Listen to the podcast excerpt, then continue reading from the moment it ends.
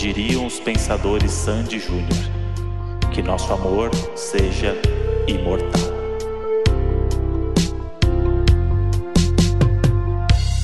Fala, seus podcasters com voz de locutor da CBN. Fala, seus apavorados com o plantão da Globo. Fala, seus vendedores vibrando no mercado clandestino. Olha aí, com, com, esse vozeirão aí, né? Ou é o Cid Moreira ou é o Ale Garcia que a gente convidou. Aí vocês Sou ficam eu. pensando quem que veio. Sou eu, finalmente. Ale, Ale Garcia, do podcast Negro da Semana. Um cara que a gente é fã, finalmente, aqui no Donos da Razão. Bem-vindo, Ale. Muito obrigado. Aqui a, a, a fãzice é mútua, né? Sou um fã desse casal, um fã da Foquinha, sempre acompanhando as desventuras em série desses dois aí. Então, um prazer demais estar aqui finalmente, né? E como a gente sempre fala, né? O, a, o vozeirão, melhor voz dos podcasts, entre podcasters. E é Aquela muito bom você ver uma pessoa com essa credibilidade aí, que é doninho, assumido, já tá assistindo Selling Sunset porque ouviu no podcast. Total. É, essa é a nossa não, é. contribuição é... pro mundo. Tem que fazer um pouco essa fachada de extrema seriedade aí. Sou um cara que gosta desses essas séries pra acalantar a alma aí, essas séries de decoração. Eu fico vendo, deixo ali na TV direto, né, cara? Tá louco. Eu, não, eu fiquei chocada, Leo. Eu não imaginava que você curtia esse tipo de reality. Quando eu Curto vi que você demais. comentou lá, disse a licença, eu te falei, não, não pode ser. Curto demais série solar, intrigas incríveis entre pessoas inacreditáveis, casas milionárias, é tudo que tu quer, cara. Não tem como não ficar preso por aquela série. E de Sim, quebra é... tem ainda a namorada do cunhado de alguma estrela B do cinema, assim, então tá tudo em casa. Né, muito bom, que é muito longe da nossa realidade, né? Vira muito. ficção, tipo, é um reality, é. mas pra mim é uma ficção, porque é, um, é, um, é, uma realidade que eu nunca vou alcançar na minha sim, vida. Sim. Então, pra mim também. Pra mim Não, são grandes atrizes ali fazendo e eu, eu encaro assim. Ah, Inclusive, esse fim de semana a gente, a, gente assistiu o novo aí, que é Mansão de Praia. Isso é Netflix, Netflix também? É. Que é nos Ramp, é, como que é? Hamptons. Hamptons. Hamptons. É, e aí é, o, a, é uma corretora de imóveis, é igual o Selling Sunset, só que é um bando de macho e tem uma mulher só. E aí não tem, falta ali a, a Christine, né, causando. A falta, falta empatia ali. É. é. Aí falta. só tem homem, entendeu? Não, não por nada, mas assim. Não Falta tem carisma. Ali. Não tem carisma. Não, é muito ali. bom, porque parece que é sempre uma segunda coisa, né, nessa série, série a Sunset, porque vender a casa não é o grande problema, né? O negócio é a intriga entre elas ali. É. é isso que é atraente, isso que é demais, então é isso que a gente quer ver. Não, chega no momento lá que já tá em segundo plano, né, a casa. Total. Você não sabe mais o que tá acontecendo. Aquela primeira casa lá, que era o grande lance, a grande venda, que era aquela casa absurda claro, de 12 aquele negócio lá não foi Você pra frente. esquece dela, Total. né? Aí, tipo, passa, ninguém sabe se vendeu ou não, mas tudo bem, a gente tá não, vendo não, a treta. E, e, trabalhar naquele ambiente lá, todo aberto, que elas não param de tagarelar, e os chefes dela ali, bem serinhos, como se nada estivesse acontecendo. Sim. Deve ser muito louco aquela, aquele, aquele ambiente de vidro ali que as pessoas estão passando na rua, vem elas lá Nossa, dentro. Né? Agora que elas parece... são famosas. Sim, uma vitrine, é. cara. No meio, é assim, na, na, na, rua, né? Não tem nenhum acesso, nenhuma dificuldade de ah, acesso. A Deve ter segurança o, lá, né? Sei lá. A Foquinha fez um vídeo do 20 Fatos, né? E você que me falou, Moody, que, o, que tem uma galera fingindo que quer comprar casa é. só pra interagir com elas. Sim, Sério, só pra, pra conhecer elas, é. Ah, não julgo, tá? Faria igual, talvez. sim. Quando eu for Vai que tu entre. É, tá rolando uma gravação. Eu vou passar lá, sim, como quem não quer nada. E é isso, né? Mas, ó, falando em ídolos, olha que gancho. Olha. Vamos de falar de... né? De Christine, vamos pra quê? Pequeno salto. um salto maravilhoso. Não, mas vamos, vamos falar aí do nosso grande tema de hoje, que foi essa morte inesperada do grande ídolo, que é Chadwick Boseman, o Pantera Negra.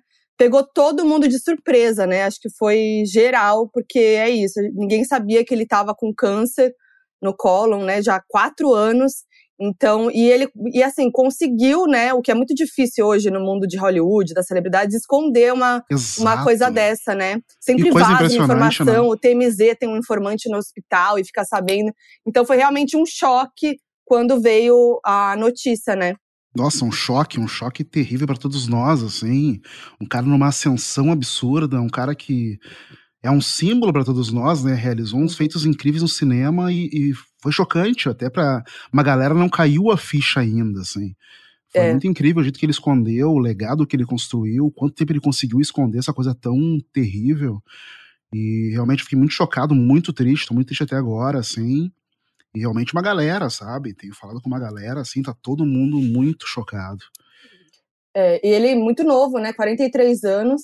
E é, e é muito louco pensar o quanto ele estava lutando e a gente nem imaginava, né? Não tu imagina o tanto de esforço, né? Tava depois começando a ler mais a respeito, a quantidade de atividade, exercício diário para se preparar para aqueles filmes que são uhum. a maioria dos últimos filmes, eles são tudo filme físico, né? Sim. Filme de musculatura, de flexibilidade, de força, e além do ensaio que deve ser extenuante pra caramba do cara ser um ator, os ensaios para ter aquele desempenho de super-herói assim.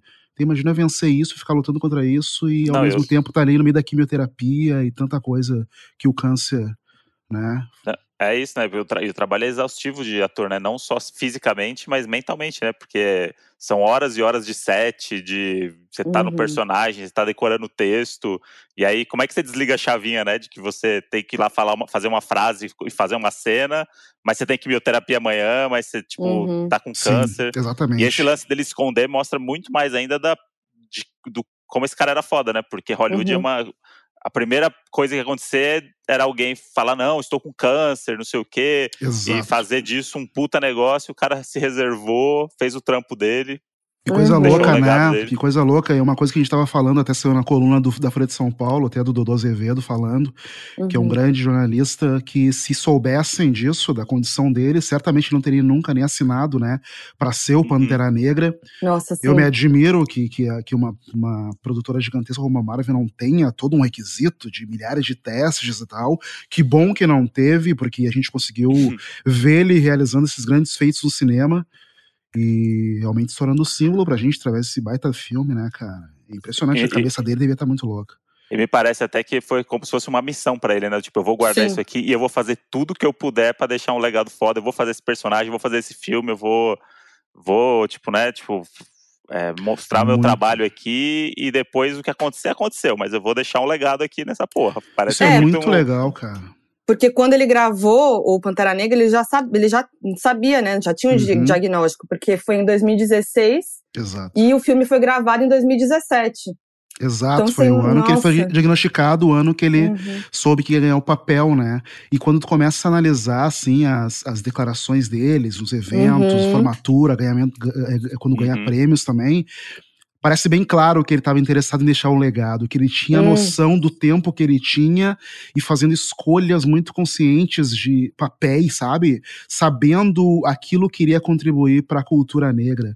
Ele fala isso muito claramente num discurso de formatura, como ele teve que recusar papéis, recusou papéis no começo da carreira, quando começou a questionar aqueles estereótipos uhum. que se dão para a cultura negra, sabe? Ah, o teu personagem uhum. é um cara sem mãe, sem pai, o pai abandonou, a mãe era é. viciada em heroína. E ele começou a questionar, tá, mas o que, que isso deixa de legado para a cultura negra? Então essas uhum. escolhas tiveram que ser cirúrgicas, né, pelo pouco tempo que ele tinha. Total, para ver o quanto ele estava lutando mesmo. E é isso, né? Ele é o primeiro super-herói negro, o que é muito louco pensar nisso, né? É, agora, né? Tanto tempo, isso é bizarro de pensar e, e, isso, como isso representa, né? A gente viu é, a comoção mesmo, né? A gente viu a imagem de crianças, né? É, crianças negras com o boneco dele, triste, fazendo o, o Wakanda Forever ali, então é, é, é, o peso ainda mais forte, né, Ale? Peso mais forte porque foi maravilhoso como tudo nesse filme foi feito da maneira correta, como se mostrou que é possível fazer da maneira certa quando se quer, né? E o, esse personagem tem um peso gigantesco desde que foi criado, né? Já veio com esse intento aí do, né, de, do, de, de se uh, compensar anos de falta de representatividade. Uhum. Então havia muita expectativa para a chegada dele no cinema e ele chegou da maneira muito bem feita, porque é muito fácil fazer o trabalho mal feito, né? Uhum. Mas aí ao dar a direção para aquele grande cara que é o Ryan Coogler, colocar toda uma produção em que os negros estão presentes em todas as áreas do filme, protagonismo absurdo, uma pesquisa histórica em que cada vez que tu pesquisa um pouco mais, sabe mais detalhes de coisinhas do filme que são relativos a tradições africanas, etc. Então, é, é um filme que é um símbolo gigantesco, principalmente para a cultura negra, e é uma perda gigante, assim, né? Que esse cara, ao colocar esse primeiro grande herói negro no cinema, tenha falecido agora, que a gente já estava esperando pelo 2, né? É, então, Sim, já, exatamente. já tava rolando esse papo, e pelo que eu vi, parece que ele, ele não, não tava certo o que ele faria, né? Talvez. Pois Porque- é, eu- é, du- duas coisas, né? Porque eu li que ele, que ele tava negando fazer o filme. Isso. E eu li que o filme já tinha data de estreia pra 6 de Hum. março de 2022, sendo É. que nem tinha sido nada gravado ainda. É, parece que ele tinha um Então- contrato de quatro filmes com a Marvel, que ele tinha cumprido esses quatro filmes, com o último Vingadores lá, que ele participa Uhum. também, e aí tava meio. Será que, que- Como é que vai ser a história do Pantera Negra sem o Pantera Negra? Será que vai passar Uhum. um tempo, um salto de tempo e tal? Pois e aí eu vi é. uma galera já fazendo petição na internet pro Denzel Washington fazer o Pantera Negra no futuro, Não, sério. entregando, entregando o legado para um novo ator negro mais jovem, que seria o novo Pantera Negra, sabe? A galera- Caramba, a galera eu já vi, eu vi o lance da petição pra não ter um ator, mas não tinha visto daí do Denzel aí. Não, Mas é, uma é possibilidade- Tudo, né? E tudo é Internet é isso petição, né, agora? Tudo é petição. Tudo é petição não, a agora. gente muda o mundo aqui, a gente coordena aqui, que é o board da Marvel. Não, mas eu li também essa possibilidade, porque os quadrinhos se fez, né? a- tem, um, tem um arco dos quadrinhos que a irmã dele vira a Pantera Uhum. Negra, então a atriz é Uhum. muito querida também, mandou muito bem no filme. É uma possibilidade que com essa renovação de Marvel eu não descarto, porque os caras não vão largar o filão tão facilmente assim, certamente que Uhum. não. Mas eu não sei o que, vai ser a curto prazo e médio prazo, assim. É, mas a continuação sendo uma mulher negra ainda é, é ótimo, porque vai para um outro patamar ainda. Uma mulher É. protagonista É. negra continuando o legado do Pois Pantera é, Negra, e né? alguém que já apareceu no filme anterior, que já tem um recall com o público. Sim. Eu acho que tem uma coisa, interessante aí. Vamos conversar com a Marvel, ver se eles querem nossas Vamos. ideias criativas. Vamos mandar esse zap aí pro, pro, É. pro Vamos senhor Marvel. É o Page lá. Mas, Ale, quem que eram os teus ídolos, ídolos quando você era criança, adolescente? Ah, em heróis, você tá falando? É, também. No geral, mas herói também. Eu sempre fui muito louco por Batman e por Homem-Aranha. Né? Uhum. Batman, eu sei que tem essa coisa distante de um cara milionário, um cara cheio de apetrechos, um cara que Uhum. pode tudo, mas realmente sempre eu admirei a coisa de ser um cara normal, de ser um cara que poderia, por muito esforço próprio, se tornar um herói. Uhum. Isso é uma coisa que, pra mim, sempre foi muito bem contada na narrativa do Batman. A preparação dele, o preciosismo, as muitas lutas que ele sabia, ser o maior detetive do mundo. Uhum. Então, essa coisa de ser um cara completo que cresce por conta própria, eu sempre adorei muito isso, assim. E um cara sombrio, um cara que só aparece à noite. Sempre gostei desse lance no ar dele pra caramba, assim. O Batman é o meu herói preferido nesse sentido. E o Homem-Aranha, porque é um cara comum, assim, um gurizão do dia a dia, um cara que tem que estar lidando ali com as contas pra pagar, com o lance de ser um freelance. Então Uhum. também isso acaba fazendo esse, esse paralelo. E na verdade esses foi- foram os primeiros que chegaram pra mim, assim, né? Porque Uhum. tempo do gibi ainda, o quadrinho, aquelas HQs pequenininhas. Aí um pouco mais tarde na adolescência que eu vou conseguindo ler algumas coisas mais refinadas e tal, e consigo ser impactado por quadrinhos como o do Pantera Negra. Aí Uhum. o jogo vai virando, né? Aí são É. outras coisas que a gente vai consumindo e vendo como esse universo é complexo e rico, assim, né? Sim. Sim, eu, tive- eu sempre tive essa coisa com o Homem-Aranha mesmo, porque era o É, super-herói que eu me sentia mais próximo, era mais próximo da minha realidade, ainda mais querendo ser jornalista, tem várias camadas ali, tipo, você jovem na escola, todos aqueles dilemas da escola, né, tipo, da menina, dos amigos, esconder as coisas, pra mim sempre foi um negócio, foi um- um Demais. super-herói que eu, que eu adorava, assim. Demais, tanto que no cinema até eu acho que. eu- eu- tem uma galera que é meio contra, sei lá, um pessoal que paga pau pro Tobey Maguire. Mas pra Sim. mim, Uhum. o Tom Ho- Holland é o cara mais próximo do, do- do- da Sim. adaptação dos quadrinhos, assim. Sim. Porque é um moleque de, fa de fato, Uhum. primeiro amor de escola, coleginho ali, um- é um molecão. Então eu acho muito legal a adaptação que foi feita com esse ator, mais É. do que os amados filmes lá do Tobey Maguire. É, então, do Tobey Maguire, sei lá, eu era muito mais jovem, assistindo hoje eu já vejo assim, caralho, não é tão legal, é que eu era muito novo e tem aquele lance de você ir refinando o seu gosto também, né? Não, e tem É. aquele lance, aquela estética anos É. 90, começo dos anos 2000, que é muito esquisita, né? É. Sim. E, e me dá uma impressão meio Deus. que. aquela coisa meio malhação, que são os atores ferem Os atores velhos, sim. que me dá um desespero. assim, Total. não Tobey Maguire voz. com 30 É. anos no papel de 15, assim. É, Riverdale. É. Mas, mas é engraçado que pra mim, eu acho que também por, por ser por ser mulher, né, naquela época, enfim, eu, eu fui gostando de super-herói mais velha. Quanto mais velha eu fui ficando, mais eu fui gostando, porque quando eu era mais nova, eu tinha mais. Não sei, eu, eu consumia mais o lance das princesas, né? Uhum. E aí eu lembro muito quando veio a, a, Jasmine, que nossa, eu fiquei apaixonada, apaixonada pela Jasmine do Aladdin, porque eu, eu me sentia mais próxima dela, né? Por ela ser morena e tal, né? Sim. E, e porque antes era, era isso, né? Tinha umas princesas que eram muito distantes, assim, para mim, sabe? Então foi isso. Aí quando eu fui crescendo, que eu fui consumindo mais super-herói. Mas acho que tem essa coisa de ser menina, né? E geralmente é, é. naquela época tinha isso, né? Tipo, ah, as meninas me... gostam das princesas e os meninos gostam dos super-heróis. Pois é, e é uma coisa também da, da HQ, né? Porque sempre foi um produto muito voltado pro público masculino. Até uhum. eu acho, queria ver tua percepção quando tu começou a ler. Tu leu a HQ de herói, né, Foquinha? Sim. Então, como é que foi pra ti, assim, porque no começo e até muito recentemente, as, as heroínas sempre foram muito sexualizadas, né? Muito. Roupas uhum. justíssimas e tal. Tu vê hoje uns panoramas de como eram as roupas da Mulher de Maravilha ao longo do tempo. Uhum. Batgirl é um negócio horrível, assim. Como é que era essa, essa recepção pra ti? Tu nova já notava isso? Isso era complicado?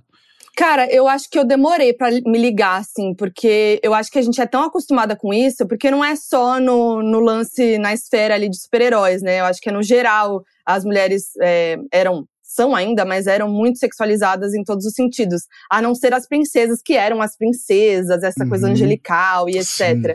Então, o que, o que diz muito, né? Que a princesa que obedece, que vai atrás do príncipe, que obedece Virginal, é, né? o conservadorismo Sim. e tal. Então, tipo, isso é o ideal, isso é a princesa. E as mulheres sexualizadas não, né? Então, é, isso entra na cabeça desde cedo, né? Que a gente cresce sendo ensinada isso, né? E aí eu lembro que eu entrei, comecei a gostar do mundo dos super-heróis por causa do meu primo, porque uhum. o meu primo, o Rafa, que tinha a minha idade, assim, mais ou menos, e ele consumia muito super-heróis, a gente era muito amigo. E, e, eu sempre tive muito amigo menino também. Então, é, eu, eu acabei em, gostando e tal, mas por isso, assim, por essa influência dos meus amigos meninos, sabe? Saquei, saquei. Mas é, eu, eu gostava muito dos super-heróis homens também, sabe? Também, se for pensar, talvez tenha a ver com isso, né? Com essa coisa, com a forma com que as super-heroínas eram, eram mostradas, né? Eram, enfim. Eram, era só um produto realmente, porque não tinha nenhuma praticidade naquilo, né? A gente vê hoje no cinema fazendo as coisas certas, e daí tem uma viúva negra que tem um traje uhum. que ele é uhum. militar, e ele parece um traje adequado pra luta, assim, né? É, sim. Mas os quadrinhos, as heroínas lutando de short, super decote, é. salto alto, negócio bizarro demais, assim, né? Sim, é bizarro mesmo.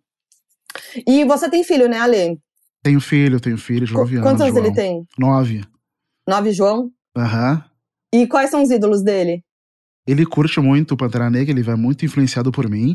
E tem uma coisa muito engraçada, assim, porque até os sete anos, isso é real ele, ele acreditava que eu era o Batman. Porque eu menti desde que ele nasceu que eu era o Batman, assim. Mentira! Sério, é sério. Eu fazia toda uma novela, assim, eu saía numa hora X de casa, ele sempre não me via à noite, eu fazia um monte de segredo e falava a respeito, e ele perguntava das minhas, dos machucados e tal. Eu, eu defendi isso sé, é, sériozão sempre, assim. Aí, obviamente, agora ele é o cara que tá vendo vê o YouTube, vê tudo, aí ele sabe, né, naturalmente. Não, mas, até os sete não, anos mas calma aí, eu, teve esse momento que ele descobriu e falou, tipo, pô, Tem um momento que ele fala, eu nunca é neguei, eu nunca parei de negar. Mas teve um momento que ele falou assim, tá, pai, eu sei que não é mais, né? E eu, eu falo assim, tu que tá dizendo. Eu só jogo assim, tá ligado? Ele, tá, pai, tá, pai, eu sei que, o Batman milionário, não sei o quê. Tu não sabe, isso não, aí é uma construção vou... de uma história. Eu falo, eu cara, vou... eu fico só olhando umas, umas letrinhas, sabe? Eu vou tá, iniciar tá, uma petição pro Ale ser o Batman versão Brasil, fazer um filme. Isso é muito André, bom, cara. escreve esse filme. Isso é muito bom, você enganar seu filho até os sete anos com Não, ao Batman, é ponto de, ao ponto de a mulher assim, tá, acho que já deu, né? Eu, não, deu o quê? Sou baixo, tu sabe o que eu faço à noite. O, o, e o pior disso tudo é você acreditar na sua mentira mesmo. Exato. E realmente você começa a acreditar Não, tá que você é o Batman. Vai imbuindo, é natural. Isso é. aí é um exercício de sete anos ali que eu fui introspectando essa verdade pra mim mesmo. E, é... e o Batman negro vai vir? Você acha que. Nossa! Algum... E aí, quanta revolução tem que ser feita nesse arco pra isso hum, acontecer? Pois é. Outro dia eu tava pesquisando com ele, porque ele é super fã do Robin. E ele sabe mais do que eu toda a trajetória dos Robins, que era um Robin, era o Tig Grayson, depois adotou o outro, depois veio a Robin menina e tal. E eu.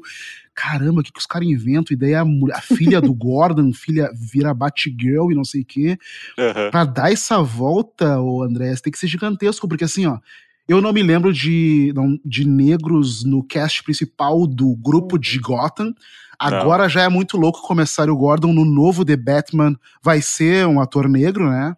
Eu esqueci uhum. o nome dele, o cara lá de do Westworld, aquele ator fantástico. Vai uhum. ser o comissário Gordon negro. Só que para vir um, um, Batman negro tem que ter toda uma justificativa que eu acho que vai vir por um cara que era um Robin, se torna o Batman depois, mas herda toda aquela aquela aquela grana dele, assim, né? É, a, história ali não, não tem como, né? De não, qualquer, não. não, tem como do nada chegar um ator negro não, e assumir aquela é história, todo aquele background ali como. Não, é bem difícil. É bem difícil. Tem o um novo Capitão América, né? Sim, né? Que era o. Como é que era o nome do personagem? Chris era... Evans. O Chris Evans, mas o personagem Chris dele era o que? O nome dele? Gavião? Eu, não... eu, sempre confundo o nome dele, daquele personagem. É. Gavião, não é o. Ah, é. É o. É, o... é Gavião Falcão, Falcão, ou ah, Falcão, sim. né? Falcão, é Falcão, né? Falcão alguma coisa, né? Pois é, ele herda agora, né? Ele herda o, o escudo do Capitão América, que ficou muito caro, o cachê do Chris Evans. É. E ele é o novo Capitão América negro aí, né, cara? Isso é muito legal. Enquanto naturalmente a Marvel vai inserindo essas coisas de representatividade na trajetória deles, né? Fazem de uma maneira muito bem feita, assim. E, enfim, agora na, e na DC a gente tem ali o Cyborg do primeiro escalão só, eu acho, né? No uhum. cinema.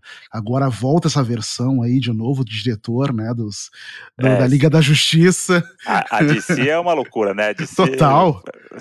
Parece que o Silvio Santos é dono. Durante a noite podia mudar tudo e vambora. não, e agora eles decidiram, aí. assim, pra gente não enlouquecer, são multiversos. Então cada filme fala uma coisa, pode tudo, Sim. vão testando coisas. E acaba sendo interessante até, mas é isso aí, né? Não dá para esperar aquela, aquela linha metódica e bem feita não. que a Marvel tem, né? Coerência não é, nunca foi o forte lá da, da, da não, pra fazer não, cinema. Não trabalhamos com isso. É, na parte do cinema não funciona. Mas e no entretenimento em geral? Assim, a gente tá falando de Marvel, de como eles inseriram os personagens negros, como eles estão inserindo, mas como você vê no contexto todo do entretenimento, assim, de tudo que você consome, do que você assiste, é, tá rolando, né? Tipo, tá rolando, cara. Na, nossa bolha eu consigo ver várias coisas legais acontecendo. Tá rolando. negros. Tá rolando e é muito louco, assim, porque até por isso, no meu canal no YouTube, eu tenho falado muito de séries. O canal uhum. nasceu para falar de séries, de música, de literatura etc., com protagonismo negro. Só que a gente tá tendo tanta oferta de séries bem feitas com protagonismo negro que eu tô uhum. sempre trazendo essas notícias porque são séries incríveis, que eu tô apaixonado, assim. E eu. E a HBO tá sendo muito responsável por isso. Eles estão fazendo muito. séries muito bem feitas com protagonismo negro, com tramas que vão além das temáticas raciais, que era o que normalmente acontecia, o que era acontecia no cinema também, com as coisas do gueto, do filme, do uhum. cara que, né, que teve que crescer no gueto e etc. Então, ao trazer grandes artistas, inclusive, né, ingleses, como a Micaela Coel, produzindo uhum. coisas como a uhum. May Destroy, essas séries incríveis, Lovecraft Country, tudo isso, e a própria Watchmen, que adaptou toda a uhum. trama dela para trazer essa trama aí, né, esse impacto social e racial tá vendo muita série com protagonismo negro de uma maneira muito bem feita. Atlanta, né? É, Insecure, Insecure nossa, série Insecure eu falo que é a queridinha do canal. Eu é. pago muito pau pra Isha Ray, eu adoro o que elas fazem. E tudo, eu gosto, eu gosto daquele clima de tudo, assim, aquela solaridade ali que tem, né? Naquela Sim. série, a coisa de ser uma série sobre amigas também, ser amigas negras, né? Que, uhum. Sim. é tudo muito bem feito. Adoro essa nova safra de séries que estão abordando isso, sabe? E Sim. a Micaela é incrível, né? Eu e o André, a gente tá viciado em I May Destroy You. Eu só fico, só me dá um. Eu fico triste com a HBO, porque é, tem gente que gosta, mas eu não. Que solta um episódio por semana. Eu fico nervosa. Ainda mais I May Destroy You, que é tipo, sei lá, 30 minutos, né? Sim. Às vezes tem mais, eu, né? Tem é, não, é, tri, é, é mais ou menos. milênio, né? Foquinha é muito milênio. É, ela tá acostumada aqui com Tá com o streaming aqui, ó. Pega é. esse pacote de 50 eu, episódios. Eu, eu, sou, eu sou ansiosa, eu quero ver tudo de uma vez, eu quero fazer maratona, eu quero ficar sem dormir pra assistir, entendeu? Não, eu cresci Acaba, ali, ó, eu vendo. Pro André, eu falo, man, eu falo, não, não, como assim acabou? Não, às vezes isso... eu gosto de acumular, tipo, às vezes eu gosto até de pular uma semana e falar, não vou ver essa semana. Ah, pra quer ser dona, dois. dona do teu destino, é isso? É. Aí, eu quero coisa... fazer minhas escolhas. Quer coisa Não, mais mas... legal que isso, pô? Você... Mas é, tipo. Entretenimento...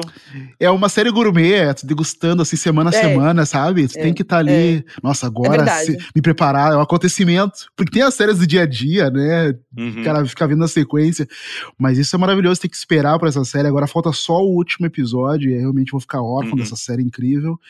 Mas é, é muito pesada também. Muito eu acho que pesada. ela tem que ser degustada aos poucos, né?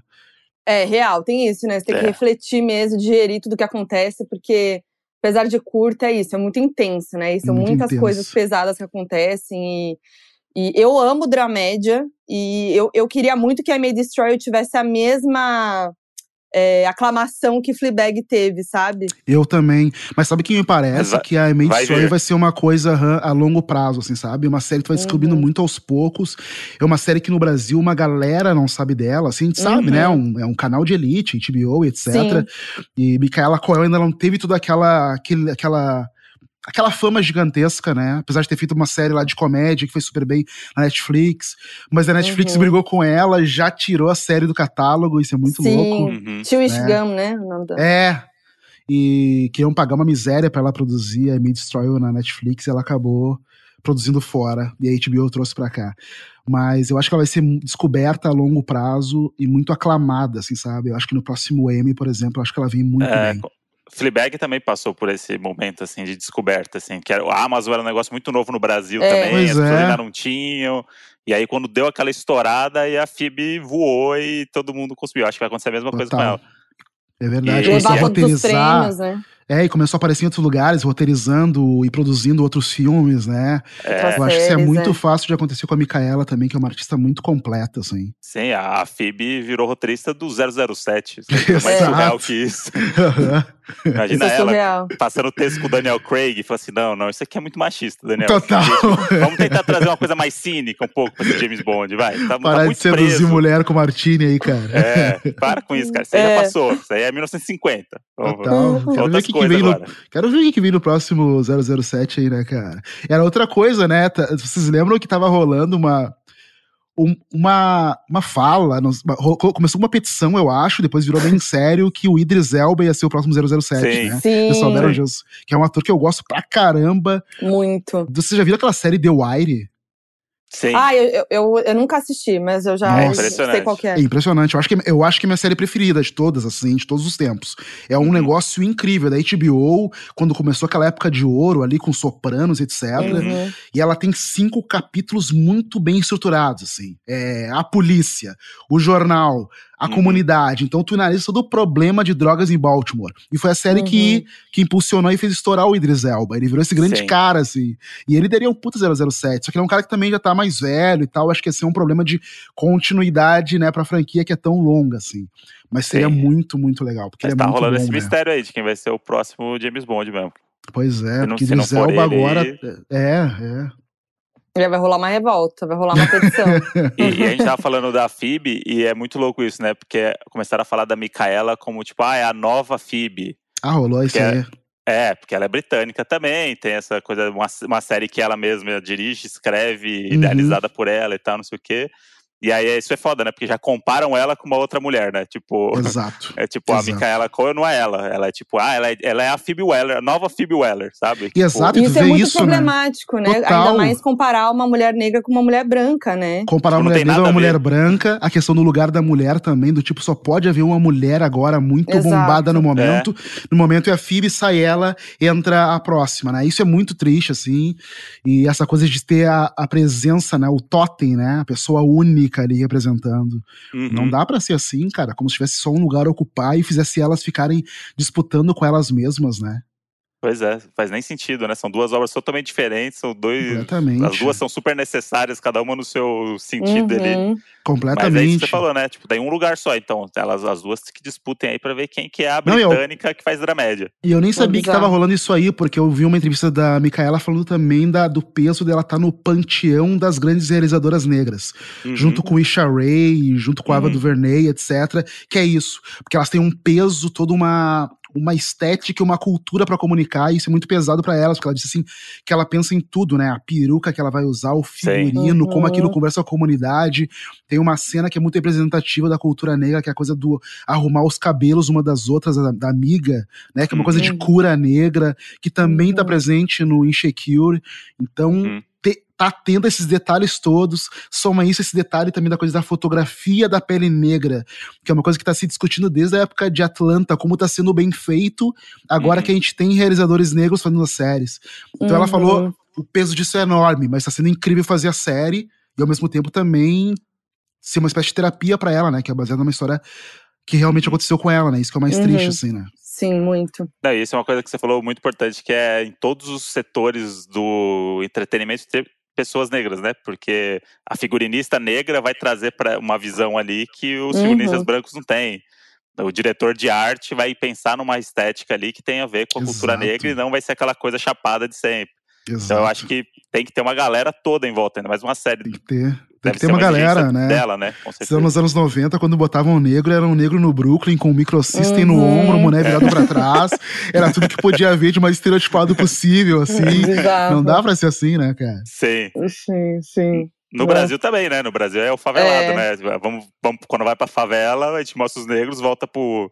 É o garoto único, Sul, né? Só tem branco. Sim, é o garoto único da malhação, que não tem dinheiro é. para tomar um suco Exato. de laranja no Giga e veio da favela com uma bolsa de estudos. É, a mãe é né? faxineira da escola e ele Exato. conseguiu a bolsa, as coisas assim, né? Aham, a galera se cotiza para comprar material para ele. É, é, sempre isso. É, Agora, né, de novo, com streaming, o pessoal outro dia perguntou por que, que tá vendo tanta diversidade nas séries e tal. Eu acho que o streaming é esse lugar para testar muito, né? Pra ter essas uhum. possibilidades de ter novas narrativas e para saber que tu pode atingir nichos diferentes, assim. Então a gente tá vendo coisas boas agora, também de produções brasileiras, coisas da Globoplay, etc.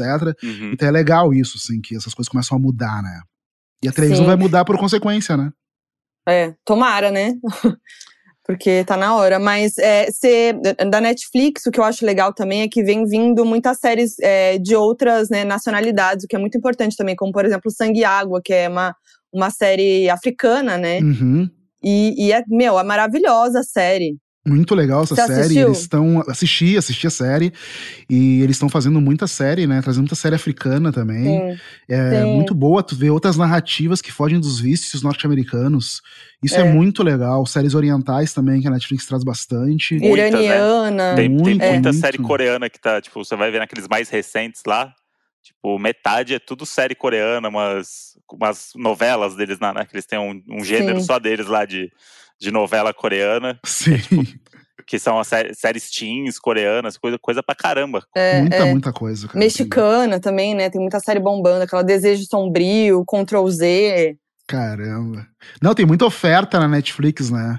E aí tu fica até soberbado de o que escolher, assim. Tanto que até eu tenho visto poucas coisas deles e tenho visto as coisas mais longas e mais pesadas, digamos assim, mais densas, que a HBO tem feito mesmo, né? Uhum. Eu tô agora muito ali no I May Destroy no Lovecraft Country também.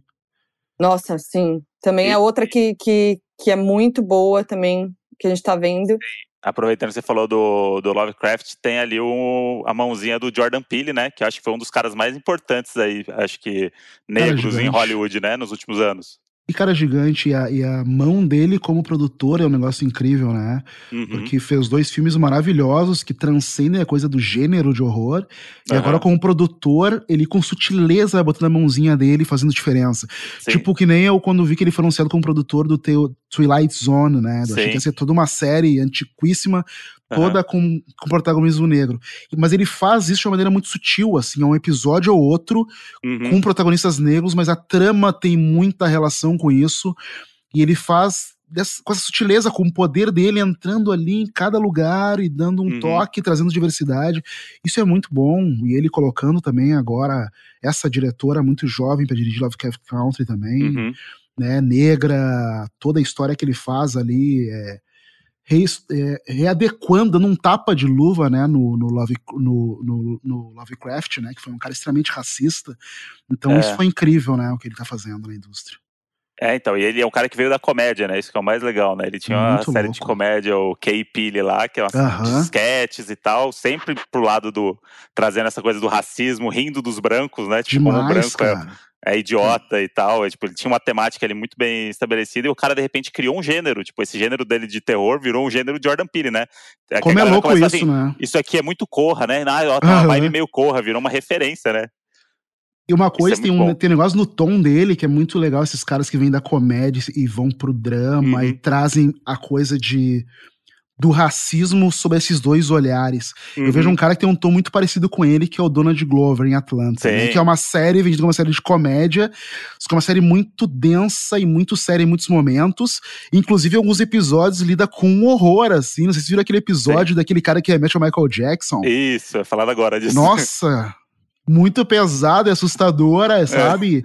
E Não, é também, é genial, né? Nossa, muito genial. Como esses caras sabem lidar com esses dois tons, que é a comédia e o drama, para trazer um Sim. retrato sobre racismo de uma maneira muito intensa, é legal demais, cara. É, não, e ele, e ele, traz um alívio cômico nessas, que é preciso, né, nesses filmes dele. No Corra tem o amigo dele lá, que é o cara engraçadão, que tá falando merda o tempo todo, e que no meio do, do, do, do problema todo o cara tá ali fazendo piada e tal, e no Us tem o pai, né? Que o pai é, é meio fanfarrão da família, uhum. que tá, tá, tudo acontecendo, o pai tá querendo comprar um barco, um iate, aí tem aquele é. casal branco, que é um casal os branco idiota, que tipo, cara, olha só que ridículo isso e tal.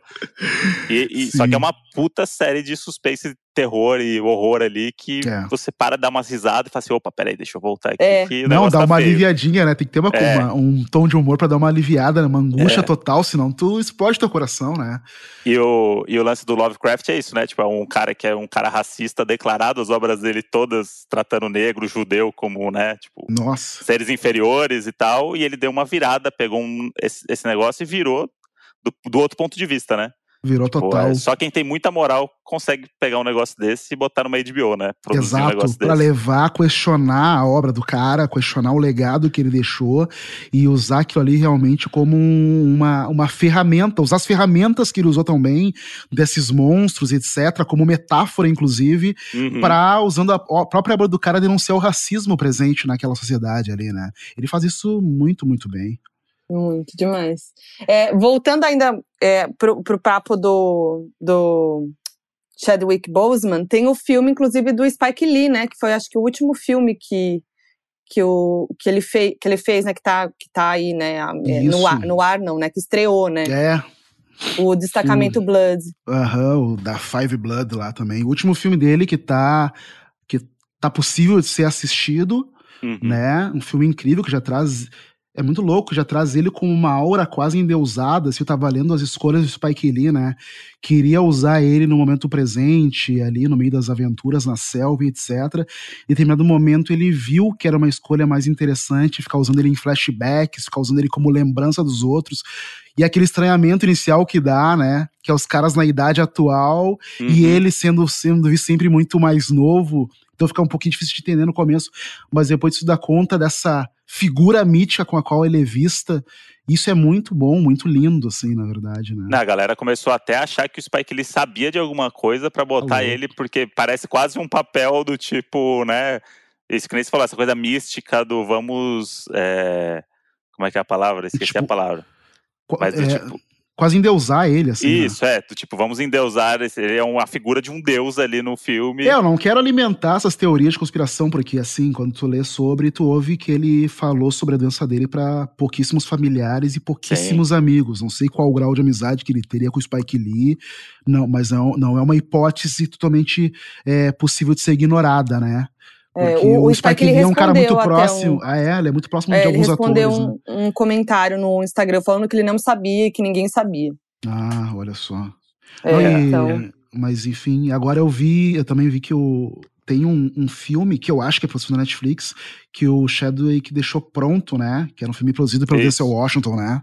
Ma Rainey's uh, Black Bottom. Black Bottom, é isso. E aí com a Viola Davis, parece que é um baita de um filmezão, assim, de, sobre a, a, a, a jazzista Ma Rainey, ele era um trompetista no filme, e eu acho que vem... E, e adiaram uma premiere que ia ter agora, Netflix tem uma premiere essa semana, se eu não me engano. É, eu vi que tá sem data ainda de, de lançamento, né, parece. É, eu não sei sobre o lançamento, mas o filme tá prontinho realmente. É, e agora, tá por causa disso, obviamente, se é. adia todos os eventos em relação ao filme, né? Sim, total, nossa. E você, vocês, quando, quando um, um ídolo, assim, morre, vocês gostam de assistir as coisas, tipo, é isso, ah, vou ver Pantera Negra de novo? Ou vocês têm um pouco de não conseguem muito ver, consumir. Tá tendo, assim, uma, tá tendo uma aclamação da comunidade negra para se ver novamente e se fazer umas, umas, umas sessões conjuntas online e tal, para servir como um processo de cura, assim. Né? A gente vê isso muito. Uh, só que eu, particularmente, eu tenho muita dificuldade, assim, de ver tão cedo porque realmente é, me chocou demais, assim, é, há muito tempo eu não ficava tão triste com a morte de uma, uma celebridade, sabe? Mas é muito próximo de mim, eu até falei no vídeo que eu fiz agora, que é muito louco, assim, parece até uma coisa meio piegas, mas eu me sinto muito próximo das pessoas negras, quase como se fossem parentes, assim. E eu não digo de, só de celebridades, coisas assim, eu, eu digo de pessoas no dia a dia, assim. A gente tem uma ligação muito grande entre a gente, pessoas negras. E eu aprendi muito com meu pai isso, sabe? A gente tem quase um código, quando a gente passa um pelo outro, a gente só sacode a cabeça um pro outro como se a gente tivesse uma troca interna de uma história que a gente faz. Assim, a gente se reconhece muito como uma comunidade. E é muito louco porque são caras norte-americanos, uma outra, uma outra situação completamente diferente, estrelas gigantescas e milionárias, só que eu me sinto muito próximo de caras como como o Chadwick Boseman, como o Denzel Washington, como o Viola Davis e etc. Parece que é um, é um parente que chegou lá e tá mandando muito bem. Então eu fico muito, muito sentido realmente. E aí, quando eu fui catar imagens pro vídeo, já fiquei muito triste de ver tanta coisa boa que o cara fez e que não vai mais fazer novas coisas boas como aquelas.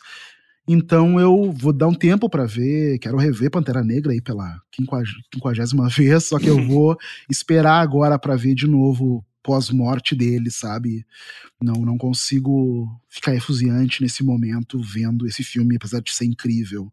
Quero dar um tempo e talvez até rever algumas coisas mais antigas que ele fez, na verdade, ver com calma aqueles primeiros filmes dele lá, o James Brown é um filme que eu vi sobre o James Brown, que é um filme que eu vi uma vez só também. Quero rever com mais, com mais calma, sabe?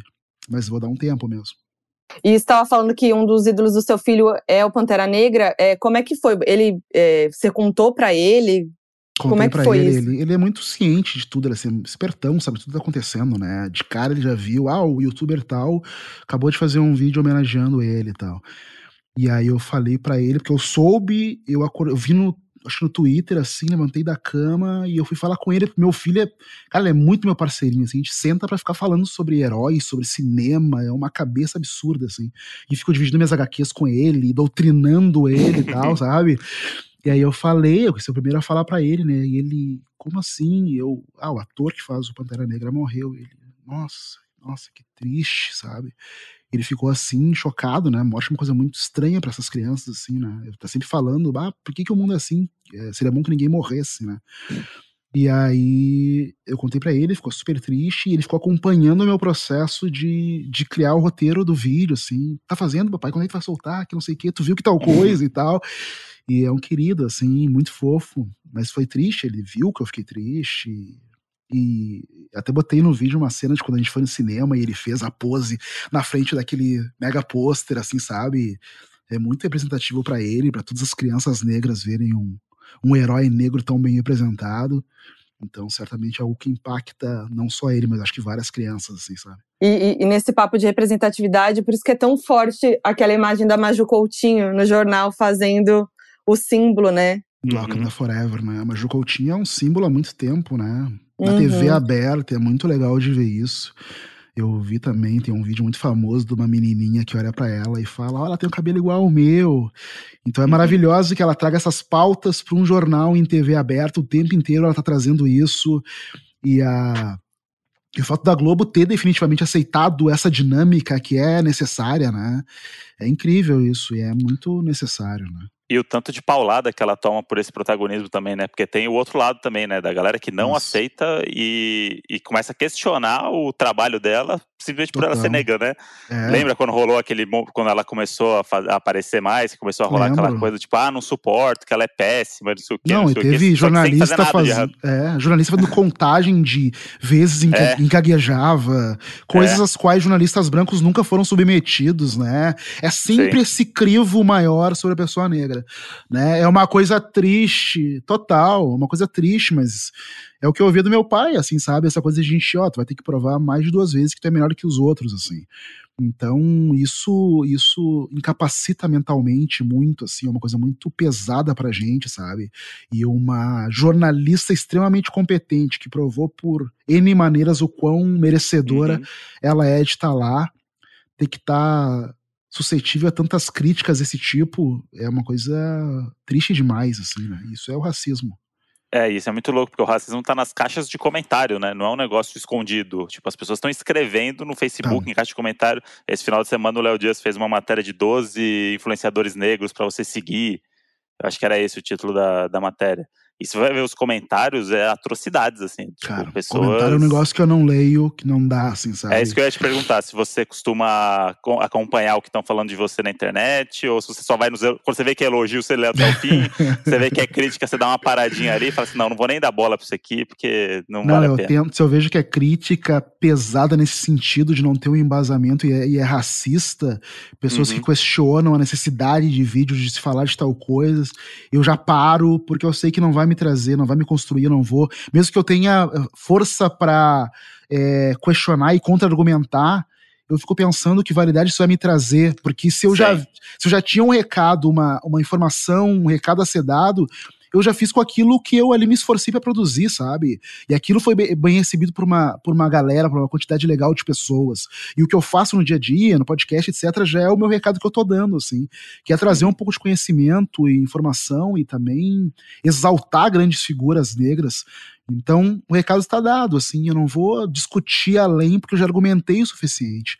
E às vezes threads no Twitter é uma coisa também que vai ficando pesadíssima num grau que é nossa, é, fica doente, e, assim.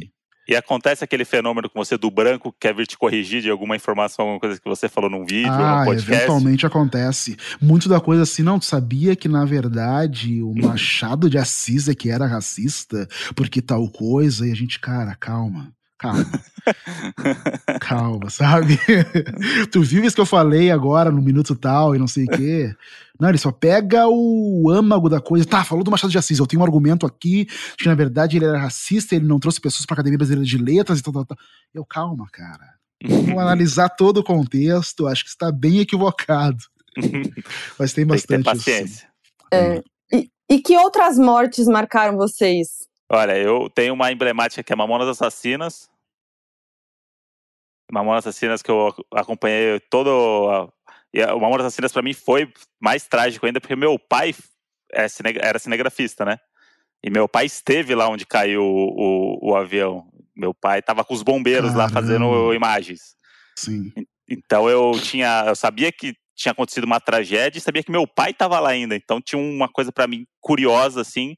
E eu era criança, né? Então tipo, na escola era tipo, caramba, o pai do André tava lá onde morreu os Mamonas Assassinas. Era tipo, caramba, tipo, virou uma grande parada. E aí eu lembro que meu pai me contou tudo que ele viu lá, as coisas que, enfim, eram umas coisas, atrocidades. E o Mamonas Assassinas era uma parada que, porra, a molecada tava, tava no auge, né? Tipo, era um negócio Sim. que tipo, você jamais imaginaria que do dia pra noite acabou o Mamonas Assassinas. Pra e... mim também, eu acho que foi a primeira morte que me marcou, assim, sabe?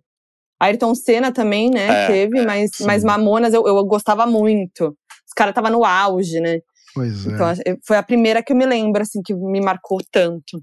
Você, Ale? Pois é, essas duas me marcaram também bastante.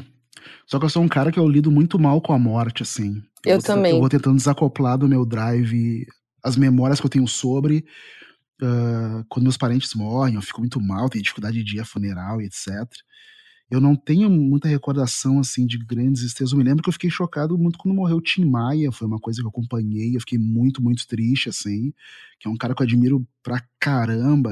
É um cara que eu quero, tem alguns caras que eu quero fazer, que eu quero contar sobre, fazer podcast, eu fico com é, com medo de fazer, por não saber se eu vou representar tudo aquilo que a pessoa é, pelo uhum. tanto de pesquisa que eu vou ter que fazer para honrar a vida dessas pessoas, e o Tim Maia é uma delas. E eu me lembro que eu fiquei muito chocado com aquele negócio, porque foi parada cardíaca, aquela coisa no palco e não sei o que e tal. Uhum. Mas é um dos que eu me lembro mais recentemente. Não, eu, vou, eu vou esquecendo, assim, coisas que me chocaram, sabe? E eu, eu tenho duas mortes de, de ídolos, assim, que me marcaram muito, que foi Amy House, que Sim. eu tinha, que eu acho que o, a, a história dela foi muito forte, assim, foi muito foi. curta, né? E muito forte, muito sucesso e também muito devastadora, assim, né? Foi, foi é, o que ela passou, eu fico muito mal com a história, assim, com, com é o que ela passou desde da infância, que foi o que, desde a infância, ela foi levando ali é, problemas pessoais da vida dela que, que impactaram ela psicologicamente, né? Para levar até onde levou Agora e culminou na morte falou, dela. Eu me lembrei também da Amy, foi alguém que me impactou muito também. Eu me lembro que eu e a minha esposa, a gente foi no último show, não sei se ela ah, foi mais de um, mas eu fui no último show que ela fez em São Paulo São e Paulo. foi incrível, assim. Minha mulher andava saudosista dela agora, faz duas semanas. Minha mulher ficou, acho que uns três dias, vendo clipe, ouvindo música, eu tava, o que que foi? Ah, deu saudade e tal. E é. ela mostrava o show lá no que a gente foi e falava pro meu filho, e ela tava grávida, a Nani, a minha mulher tava grávida do João quando a gente foi no último show dela. Ela falava, ó, oh, tu tava nesse show aí e tal, na barriga da mãe. E aí, e aí me foi muito chocante, realmente, porque era um talento de um gênero que eu gosto muito, que é a soul music. E agora que tu falou, me lembrei. É, foi, foi bem chocante a morte dela. Inclusive, vai, ela vai, o aniversário dela é agora, dia do, 14 é de setembro. Ah, é? É, e eu lembro que eu tava nesse show também, né, de São Paulo, e ela tava bem naquela fase que ela tava, é, que ela não tava bem, tava dando aquelas tropeçadas, parava de uhum. cantar, enfim, e, e as pessoas zoavam com ela, né, faziam memes, riam dela. Eu lembro que eu fiquei muito nervosa quando eu assisti esse show, porque pessoas em volta que eu não conhecia estavam fazendo isso, sabe? Não estavam nem aí pro show, estavam rindo dela, zoando. E pouco depois ela faleceu. E eu acho que também remete, é, é, essa coisa também é, vai para esse lado de, tipo, as pessoas não terem empatia, não pensarem no que, no que as celebridades estão passando, né? Porque uhum. a gente nunca sabe o que está acontecendo. Como aconteceu também com o Chadwick, que ele apareceu muito magro, né, recentemente. Também surgiram memes com ele, e ninguém nem imaginava o que ele estava passando, né? E, e, isso é muito, é muito tenso que as pessoas fazem assim nas redes sociais, né? É muito tenso. Parece que só que quando acontece uma desgraça como essa, é que as pessoas têm um pingo de humanidade, né? De uhum. rever o que elas estavam fazendo. Eu me lembro também dessa chacota que rolava com a Amy, da magreza dela e tal. E agora também, como tu falou, em relação ao Chadwick, o pessoal uh, objetifica, né? As uhum. pessoas né, celebridades, etc., e não analisa o que está acontecendo por trás da vida delas, o quanto elas podem estar tá sofrendo. E tem acontecido uma desgraça para elas acordarem e tomar essa espécie de tapa na cara em relação ao limite dessa zoação, né?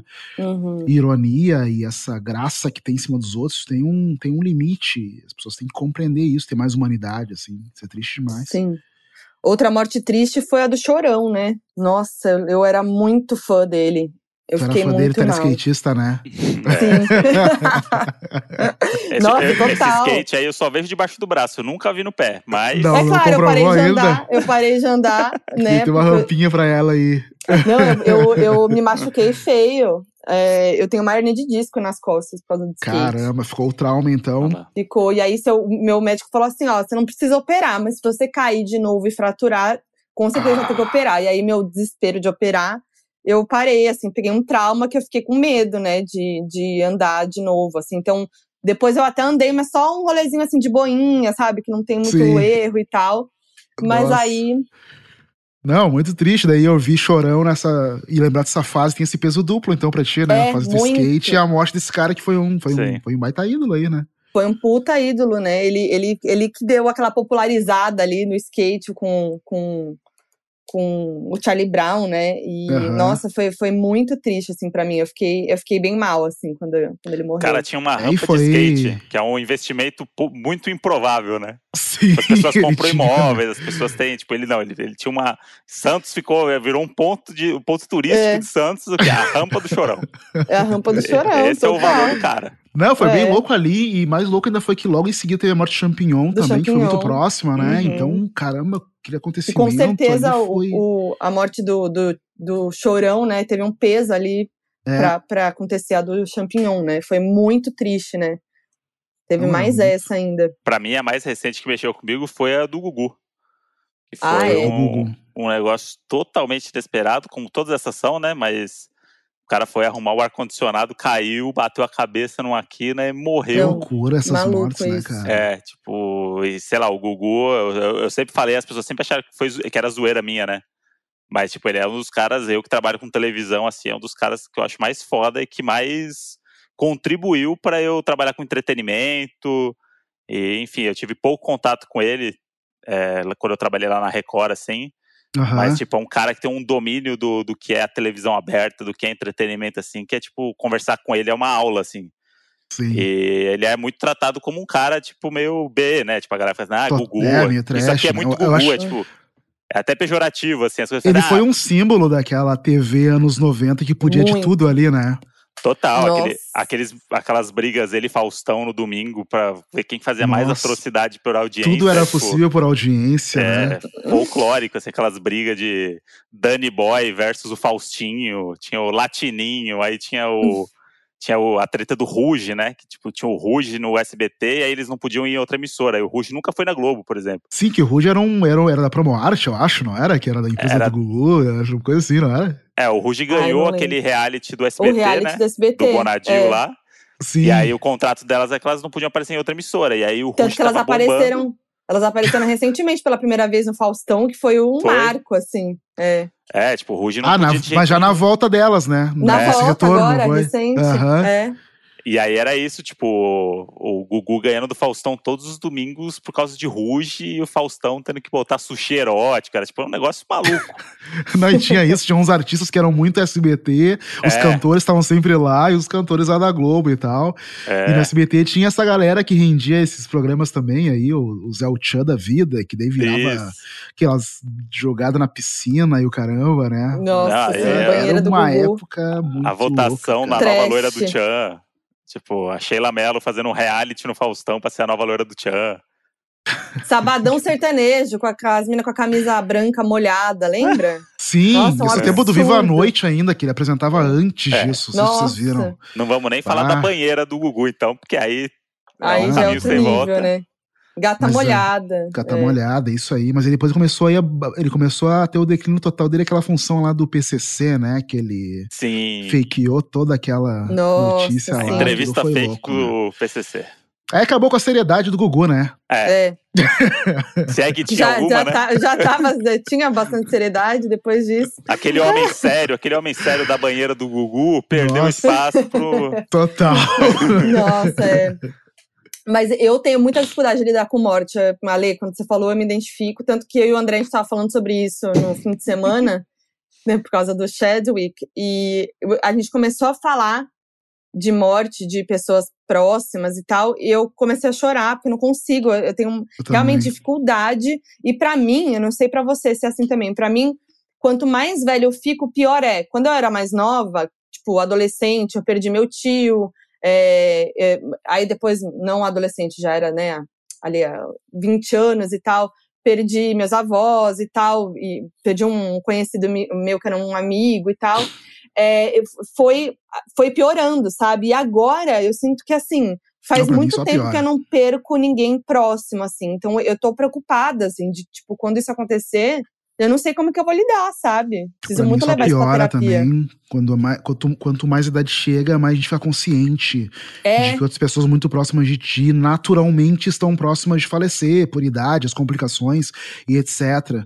O meu, o meu vô morreu já faz cerca de quatro anos, só que eu fico muito, muito sentido ainda, assim. É. Ele, ele morava no interior aqui do Rio Grande do Sul, em Bagé, e eu tenho dificuldade de voltar à cidade dele para visitar meus Uhum. parentes lá, porque não vai ser a mesma coisa sem meu avô, assim. Então há Uhum. anos eu não volto lá por causa disso. Eu tenho uma dificuldade absurda. Eu, eu relembro essas coisas, a relação que eu tinha com eles, com meus parentes que faleceram. E eu fico muito triste, assim. Eu fico pensando, às vezes, pessimistamente, ao falar: o tempo estraga tudo, porque as coisas só vão vindo e mais gente vai morrer e tal, Uhum. eu, né? E, enfim, eu pensar que pessoas queridíssimas perto de mim podem vir a falecer, eu, eu, eu fico muito mal, assim. Eu não sei lidar mesmo. E a gente, esse papo surgiu justamente por isso. A gente tava falando do Chadwick, né? Que a gente ficou meio baqueado assim, e aí começamos a falar sobre, sobre morte, aí tomando um vinhozinho, né? Que aí dá aquela É, a emoção aí dá vem mais a aquela- da Uhum. pele, né? daquela amolecida. E aí, e aí eu fiz justamente essa pergunta pra Foquinha que foi: você já imaginou essa situação? Porque eu tenho, às vezes eu me pego imaginando, tipo, se, se eu perco alguém próximo, como seria a vida a partir daí, sabe? Sim. É uma coisa minha especulativa e e não sei se isso é uma coisa normal das pessoas ou se tem algum problema que eu vou ter que tratar na terapia. Mas aí eu, abri essa, essa informação para ela que eu falei assim: eu já, já me peguei pensando, tipo, se os meus pais morressem, como, como seria, o que, que, que aconteceria depois disso. É, se eu perco meu pai, como minha mãe ficaria, se eu perco minha mãe, como meu pai ficaria. São coisas que ficam batendo é. na minha cabeça, fez outra quando eu tô nesse exercício aí de, de pensamento. E aí, quando eu comecei a falar isso, eu olhei pra Foquinha, ela tava chorando. Ah. Eu poucas vezes via Foquinha chorar, esse é o lance. É, é. Não, é, é, porque eu tava já mole de vinho e esse assunto já tava mexida com o Chadwick. Aí Sim. ele fez essa pergunta pra mim, eu falei, meu, para, não quer, não pensa nisso. Sim. E quando isso vem na minha cabeça, já tiro, tipo, não, não vou pensar nisso, sai pra lá, sabe? Então, eu fico é. assim, e, eu tenho é, muito, eu, muita Eu tenho uma parada dessa que eu, demora pra minha ficha cair. Eu sou essa pessoa que, quando Sim. acontece o um negócio, eu fico muito tranquilo. É, quando meu avô morreu, que foi a última vez que alguém próximo morreu, que tem uma história boa com a Foquinha do velório, inclusive. Foi a primeira vez que ela falou com meu pai, foi no velório do meu avô, por áudio. Ah, foi? Ainda. Por, por áudio? Ser, é. Porque o, meu avô, a gente, tá, a gente tava começando a ficar e tal, e aí o meu avô ele já tava meio doente e tal, e aí ele faleceu, e aí eu fui pro interior lá, porque ele era do interior, para velórios, outras coisas, né? E aí durante todo esse processo eu tava muito tranquilo, assim, sabe? Tipo, eu em nenhum momento eu quis ver no caixão, nunca vi nenhum, uhum. nenhuma pessoa morta é, conhecida minha. Tipo, ah, tem um caixão ali, eu sei que ele tá ali, beleza, mas eu não quero olhar, porque aí eu acho que aí eu acho que eu posso dar uma, essa, essa desarmada aí mesmo, sabe? Uhum. Porque não, eu, prefiro... eu tive. Ah. Desculpa te interromper, mas só para não perder o fio desse, dessa história, é, e também não quero deixar esse papo muito mórbido, mas só porque talvez faça, faça, parte do meu trauma. Eu vi o meu avô morto na cama dele, sabe? Então, porque, tipo, mas... eu, a gente foi pra casa da minha avó, ligou desesperado. Meu avô tava muito doente já. Sim. Muito doente, assim, e foi. Acho que foi mais triste ver ele tão doente do que a morte dele, assim. E aí, minha avó ligou pra gente, eu ainda morava com meus pais, desesperada tal, e a gente foi pra lá encontrar com ela. E eu não sabia, eh, sei lá, não, não, pensei como é que tava e tal. E meu avô tava lá do mesmo jeito, óbvio. Que ela foi ligando, a gente foi chegando. E aí eu dei de cara, sabe? E aí vi, vi uh, os caras levando meu avô, sabe? Então foi um negócio muito pesado, assim, para mim, que, que eu não consigo tirar da cabeça, assim. Então eu acho eu que nunca... esse é um trauma eu acho que meu deve ser muito traumatizante, porque também. você já tem esse problema com a morte. Eu nunca tive que lidar com isso, com esses uhum. preparativos, sabe? Uhum. De estar em torno, de providenciar funerária, etc. Parece alguma coisa extremamente imatura da minha parte, é. que eu sei que vou ter que lidar alguns momentos com isso. Só que eu nunca lidei com isso. E é muito doido, eu acho que eu ficaria muito mal, assim. Eu lembro uhum. que antes uhum. do meu avô falecer, quem tinha falecido mais proximamente era um tio meu, irmão da minha mãe. E ela me falou e tal, e, e, ela já vem falando meio no automático, do tipo, tá, a gente tá indo, a gente vai preparar, a gente não sei o que, o funeral, meio que sabendo que eu não vou fazer muito parte daquilo ali, assim. Só que ele era um tio muito querido, sempre muito perto da gente, desde a infância, assim, ele tava sempre em casa todo dia, assim. A minha maneira de lidar com aquilo foi escrevendo. Eu escrevi um conto que, eu, hum. que, eu, que eu imaginei toda aquela função em torno. Minha mãe me contando, etc. Eu sabendo, só que no conto o personagem meu ele vai até o funeral ele começa a olhar as pessoas estranhas e ele relembra histórias daquele tio e tal. Foi a maneira de lidar, porque é uma dificuldade absurda de lidar com, com a questão uhum. da morte para mim. É, ah, nesse... mas é uma boa maneira escrever mesmo. É. E eu, nesse velório do meu avô, foi muito, muito, engraçado, porque eu tenho muito essa coisa de ficar observando as coisas em volta. Eu perco muito tempo observando coisas que eu não precisava observar, sabe? Ah, é. Então tinha um velório acontecendo do lado do meu avô, tinha um outro velório de um outro cara morto. Assim. E aí Sim. tinha dois, dois caixões, duas famílias e o interior é uma festa, porque chega um momento que as, as famílias estão entre si trocando ideias sobre amenidades no meio de um velório, Sim, sabe? Uh -huh. E é uma coisa meio assim, assim caramba, tipo, tem, as pessoas morreram ali, galera, sabe? Tipo, e, e começa é a rolar, tipo, quase uma festa, cara. tipo, é uma coisa muito interior. Não, é isso assim. que os nossos funerais não tem aquela cultura dos funerais norte-americanos, que é uma recepção realmente, repleta Sim. de comida e etc, né? Outro dia eu fui num funeral de um parente, de uma colega e tal, que bem distante de mim, assim, só uma função formal mesmo. E, e chega um momento em que estão lá, tem a cerimoniazinha acontecendo numa pequena capela e tal, ele, ele foi incinerado. E aí depois o pessoal fica do lado de fora, começam umas conversas sobre amenidades, assim. Uhum. Não, mas tu viu o que aconteceu agora, essa situação e tal, e, e aquilo fica muito distante de tudo, fica um momento é. meio surreal, assim. É surreal, é, é surreal. E foi, Sabe, meu, foi o primeiro daqui, velório que eu fui no interior mesmo, assim. Então eu sempre ouvi falar muito. Eu tenho família no interior, e sempre tem essa coisa do velório no interior, que é vai bebe cachaça, tem a, a tem o bolo, e não sei o que as pessoas fazem realmente festa. E aí foi a primeira vez que eu vi isso acontecer. Bebeu morto. É, foi a primeira vez que eu vi isso acontecer mesmo. E aí até me ajudou nesse momento assim de ficar mais mais tranquilo. Mas aí passam uns dias, aí aí aí eu sinto de verdade, assim, sabe? Tipo, Sim eu tenho uma coisa da força do momento que é tipo, eu não posso deixar minha família mal. Então, tipo, eu tenho que estar tá aqui, hum. mostrar que tá tudo bem. Ah, sim, isso também, é. Tanto que quando o meu avô morreu, eu que fui com a minha avó do velório até o, até o enterro mesmo, eu que levei ela no carro. E a gente foi conversando, eu fui conversando com a minha avó sobre. Eu nem lembro o que, que eu conversei com ela, mas em nenhum momento a gente falou sobre meu avô, sobre morte. Uhum. Mas a gente foi conversando, conversando, conversando, chegou lá, não sei o quê, aí depois que enterrou, aí deu um baque geral, assim, sabe? Minha família tem tu muito tem... esse lance de tá tudo sob Sim. controle. Minha mãe é essa pessoa que morreu a pessoa da família, ela vai resolver tudo. Aí ela vai no hospital, ela vai puxar não sei o que, ela vai fazer não sei o que, vai pegar o documento não sei o que, vai lá no, na funerária, não sei o que, não sei o que. Parece fazem caramba, parece que. E tem uma história muito engraçada, uma tia-avó minha, que ela sempre brincou com a minha mãe que quando ela morresse, a minha mãe que ia lavar o pé dela antes de, de botar no caixão. E era uma... é você. Não, e era uma piada recorrente da família. Toda vez que eu encontrava essa tia, ela falava assim: ó. Oh, quando eu morrer, Márcia, você já sabe, né? Não sei o que, não sei o que. E aí, uma piada. e aí um dia ela morreu, essa tia-avó. E ela morreu em Barretos, que é tipo 500 quilômetros daqui, que é onde ela morava. Sim. E aí, quando ela morreu, minha mãe falou assim: eu vou ter que ir lá lavar o pé da tia. eu disse assim: não, mãe. Não, não, ela me pediu isso, era uma brincadeira, mãe. Não, não ela falou isso, não sei o que. Minha mãe é espírita, então ela tem todo um negócio do tipo, Sim. tipo, não, uhum. enquanto eu não fizer isso, ela não vai se sentir bem, o espírito, não sei o que. Minha mãe foi para Barretos lavar o pé da minha tia morta, porque era uma coisa que, é uma piada da família que foi rolando.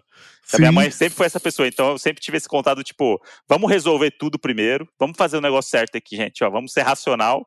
Só que aí depois, quando abaixa a adrenalina, bicho, aí é, acaba. Aí é, Mas tu resolve dias... primeiro, né? É, não, tipo, mas isso é legal, resolver. é coisa também de ter, ter, mais velho também dos irmãos, né? Tem uma coisa muito do, da, da pessoa mais velha que resolve muito bem isso, né? É, eu sou oito anos mais velho que meu irmão. É. Eu sou caçula, eu tenho essa dificuldade total aí, eu deixo que os outros resolvam por mim. uma hora tem que lidar Sim, com isso. Total. Mas eu, eu vou voltar ainda pro meu oi de hoje, que teve a ver com isso, que é do plantão da Globo. Eu tenho trauma do plantão. Se toca o plantão, eu, meu coração gela e para, assim. Eu lembro que teve uma vez que eu sou muito observadora, né? E aí, desde pequena, assim. Eu lembro que eu morava com meus pais, era novinha, e eu vi a explosão de um avião no céu. Eu vi. E eu falei, gente. Tu, tu eu, viu? Tu viu, vi, ao, tu viu ao vivo? Vi, vi, na, da, tipo, da varanda, assim. Eu, tava, eu vi, eu vi. E aí eu falei. Gente, pelo amor de Deus, eu acabei, acabei de ver uma explosão no céu, acho que era um avião, não sei o que. Minha mãe, Ai, filha, tá maluca? Era, ai, foi um clarão que deu um fogo de artifício, não sei o que. Não, eu falei, gente, tenho certeza. Meu Deus, sei lá, alguns minutos, tipo 10 minutos, tocou o plantão da Globo, Caramba. meu coração parou e era exatamente o acidente de avião ali na Zona Sul. É, que não foi aquele acidente muito trágico da TAM, que eu acho Sim. que é o mais famoso, que também é um trauma horrível. É, mas foi, é um, foi um outro acidente bem menor e bem mais de boa, nesse sentido, se é que dá pra ser mais de boa, mas, tipo assim, não, não teve aquele número de mortes e tal, foi, foi mais tranquilo, mas teve o plantão da Globo. E aí, Caramba. desde esse dia, eu acho que também. O plantão acho que é tenso para todo mundo, né? Mas acho que tem esse Sim. peso desse dia que foi muito louco, assim. Tem, durante muito tempo foi a coisa de anunciar mortes, né? Então, é, aquela é musiquinha é ali. Trágico. Nossa, quem morreu? Sério, é. morreu e você falou esse negócio do acidente da TAM aí, foi mais um negócio que meu pai tava lá. E eu tô vendo Nossa. que meu pai tava em todas as tragédias que a gente pode imaginar. Registrando os piores momentos do Brasil. É, você falou, você falou, do enterro do Senna, ele tava lá também no enterro do Senna. Caramba. É, Compl complicadíssimo. E, e, falando em enterro, Modi, é, outra, outra morte que me marcou muito foi a morte do Palestrinha. Palestrinha, pois eu, é um personagem que teve uma vida muito agitada, mas curta, né? Curta, curta. Gente, primeira crítica pesada que recebemos, que foi no grupo Doninhos da Razão no Facebook. Uma doninha botou lá, postou, ah, sem querer criar polêmica, né? Jogou ali como se não fosse acontecer nada. Jogou falando mal do palestrinha E aí rolou toda uma discussão, gente defendendo palestrinha, gente é, criticando palestrinha, enfim. Muita gente não entendeu, acho que o palestrinha é um deboche, é, uma, é, um, é um deboche com o coach, né? Palestrinha, mas, mas é eu, aquela adorei, coisa meio. eu adorei que tinha um post com, com 300 likes e 300 comentários das pessoas discutindo um personagem que eu demorei um minuto e meio pra criar. Isso aí. Não, É um nível foi- de não é humor muito sofisticado que vai sério. estar sendo discutido daqui a anos. É, É. eu me senti dos trapalhões, que a galera tá falando, ah, os trapalhões de hoje em dia. Não, tipo, gente, é claramente um deboche o personagem. Eu, São as ele- camadas, as camadas é, das tipo, palestrinhas. é, é uma brincadeira com coach, que é uma, uma galera aí que tem metáforas e tem explicações para qualquer assunto. E que é uma coisa que eu faço aqui com a Foquinha brincando, e eu abri aí pro Brasil um personagem que talvez não devesse. Talvez vocês não mereçam esse personagem. Acho que o mundo não estava preparado. Não tá hoje. preparado pro palestrinha. Então, É. gente, infelizmente ele tá aposentado. A Nicole, nossa produtora, que mandou aqui até mensagem aqui no chat falando que o, o namorado dela, futuro esposo de Nicole, vai ficar muito triste, porque ele O adorava o palestrinha. palestrinha, mas é isso, gente. É, o podcast Não tá é preparado nosso, para as entendeu? críticas, né? A gente decidiu que ele vai ter que morrer, esse personagem, porque o episódio passado era o André está pronto pra fama? Não estou, gente. Não sei lidar com crítica, tá bom? ah, é verdade. Pronto, temos a resposta. Não estou pronto pra fama e, e é isso. É hip palestrinha. É um, é um personagem que vai ser valorizado daqui a alguns anos pela complexidade dele. É isso. Daqui Exato. 10 anos vão falar, lembra daquele personagem, palestrinha. Mas agora vocês não estão preparados, gente, infelizmente. Tá? O, que- o que, que estaria escrito na lápide do palestrinha, Moody? Nossa. A vida é feita de três pilares? É, a vida é um grande liquidificador. É, é isso, é isso. A vida é, É um um grande grande liquidificador. Pronto. Boa. Não, mas, é, mas aí por isso o nosso merchan de hoje, do dono, que a gente sempre faz merchan de um projeto de um doninho, a gente vai fazer novamente o merchan do episódio passado, porque quem fez o merchan passado foi o Palestrinha, e muita gente achou que foi um deboche, que a gente não levou a sério o projeto da, da Doninha, o que, o que não é verdade, porque a gente, quando a gente tá, às vezes, em temas, tipo palestrinha, ou falando de música, ou falando da cabelelela Leila, a gente faz um merchan temático também. E aí foi a mesma coisa, só que muita gente não entendeu. Inclusive a própria doninha, dona do merchan, É. achou que estava debochando. Então a gente vai se redimir e fazer de novo. Palestrinha canceladíssimo. Canceladíssimo. O Biel vai pra fazenda, vai, ele pode ganhar 2 milhões de reais. E o palestrinha, não, não, isso daí, ó. Ia falar assim, não, é típico humor de homem hétero. Falar assim, Isso aí é coisa, é coisa de TV aberta. Teve um cara lá que É. escreveu um textão, e aí ele começou falando do palestrinha, no meio do texto ele tava me xingando pessoalmente, e foi embora, ele, ele desabafou ali. Falou que é, sempre querendo chocar com opiniões contrárias e não sei o que, bem coisa de macho. Eu falei assim, caramba, tá, tá correto. Eu sou essa pessoa mesmo que opina aí, e é isso, gente. Eu sou essa pessoa, infelizmente, ou felizmente. Ame ou odeie. Ame, ou É. odeie. não vou deixar de dar minha opinião, porque o Carlinhos Underline TikToker acha que a minha opinião vale. né? Mas, mas é isso aí. Então a gente vai fazer o merchan da, da Doninha, que era do Oficina do Artista, né, Modi? Que era um, é um É um Instagram ali. projeto muito legal, que é sobre para valorizar os artistas é, que não são valorizados, ainda mais nesse momento de, de quarentena. E o perfil do Instagram é muito legal. Deixa eu abrir aqui para eu Tem várias dicas lá, tem frases, é, várias coisas ali para você que é artista e tá meio em dúvida. É, uma, é uma profissão do artista aí que tá cada vez mais desvalorizada, né? Se dependesse dos nossos governantes e. Todo mundo quer arte, todo mundo quer se entreter, mas aí ninguém quer valorizar o artista. Aí a conta não fecha, né? É sempre assim. Exatamente. E aí a ideia da Doninha no arroba oficina do artista é realmente é, é, ajudar com, com informações para as pessoas ampliarem conhecimento, ampliar repertório e referência para refletir sobre diferentes métodos e tudo mais é, em ser artista. E o Instagram é muito legal porque é muito bonito mesmo. É um feed todo PB e com várias ilustrações lindas, com várias dicas, enfim, é bem legal.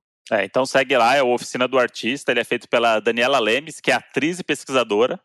Então ela conhece bastante aí dessa, dessa área da- das artes e tal. Então ela abriu espaço de diálogo para falar de metodologia, o mercado artístico. E aí tem trocas ali, referências para você buscar inspirações. Então é muito importante nesse momento onde a arte não é valorizada, é, a gente dá essa essa, essa chance aí, vai lá, é, segue. Se você é Tem, artista, se você não é artista também, segue lá, valoriza, é, compartilha com seus amigos artistas. Porque E é uma boa inspiração mesmo. Ela tem inclusive uma série que é a hashtag Profissão Artista, que dá pra buscar pela hashtag. Ela faz uns vídeos com dicas de foco, coisas bem importantes que eu acho que é além.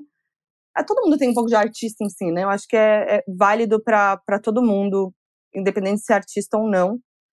E é E- isso. Sigam ela lá, arroba Oficina do Artista e, E- arroba Daniela underline Lemes. E aí eu queria pedir desculpa pra ela, se ela sentiu realmente que a gente estava debochando o trabalho dela. Na verdade, não era eu, era o palestrinha que estava fazendo isso. E ele tá, e o palestrinha, ele acha que ele tá fazendo sério, então não era um deboche.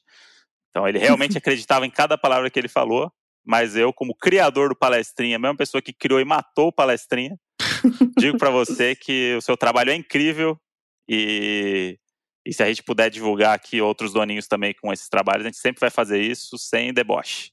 Exatamente. Vão lá dar uma força para Daniela, arroba Oficina do Artista. Vai lá, segue, deixa seu comentário, mostra a força aí dos doninhos. E é isso. E você não sabe a dificuldade que tá sendo aqui uma hora de episódio e várias levantadas pro palestrinho opinar e ele ficou quieto. Ah, e foi difícil. Foi, difícil, tá sendo difícil, mas é isso, é um aprendizado, né, gente? É, é um passo. Ficou de ca- aprendizado. É, E para encerrar, eu acho que a gente podia fazer uma rodada rápida de stop com o Alê. pra tirar um Porque pouquinho, né, pelo- esse, tem que, esse clima tem que aí, passar né? pelo stop, Vamos entendeu? lá. Tem que passar pelo stop do Donos da Razão. A gente tem pouco tempo aqui pro nosso fim da gravação que a gente tem que encerrar. Então, dessa vez, a gente não vai fazer o FAQ. Até porque o FAQ entrava nesse papo também de morte. Então, vamos levantar o astral e fazer uma rodadinha rápida de stop temático. Ale, Tá. Temático É. morte, tá? Então vamos lá. não, é, imagina. temático não, né? Os caras tudo errado, os caras fizeram tudo errado. O, te- o temático no sentido donos da razão, que são, são opções para o stop que só existem aqui mesmo. Olha aí. É, Ale, você tem algum lugar aí para anotar? Tenho. dois- é, um segundo. A gente Pode ser celular aqui no... também, computador. Entendi, beleza. Ó, e as categorias são coisas que Terezinha viu pela janela, ou seja, Terezinha é nossa personagem fofoqueira, que tá sempre na janela, eu mesma. É, ao sair da quarentena, eu, para nós que estamos fazendo a quarentena ainda, né, cumprindo o isolamento e tal.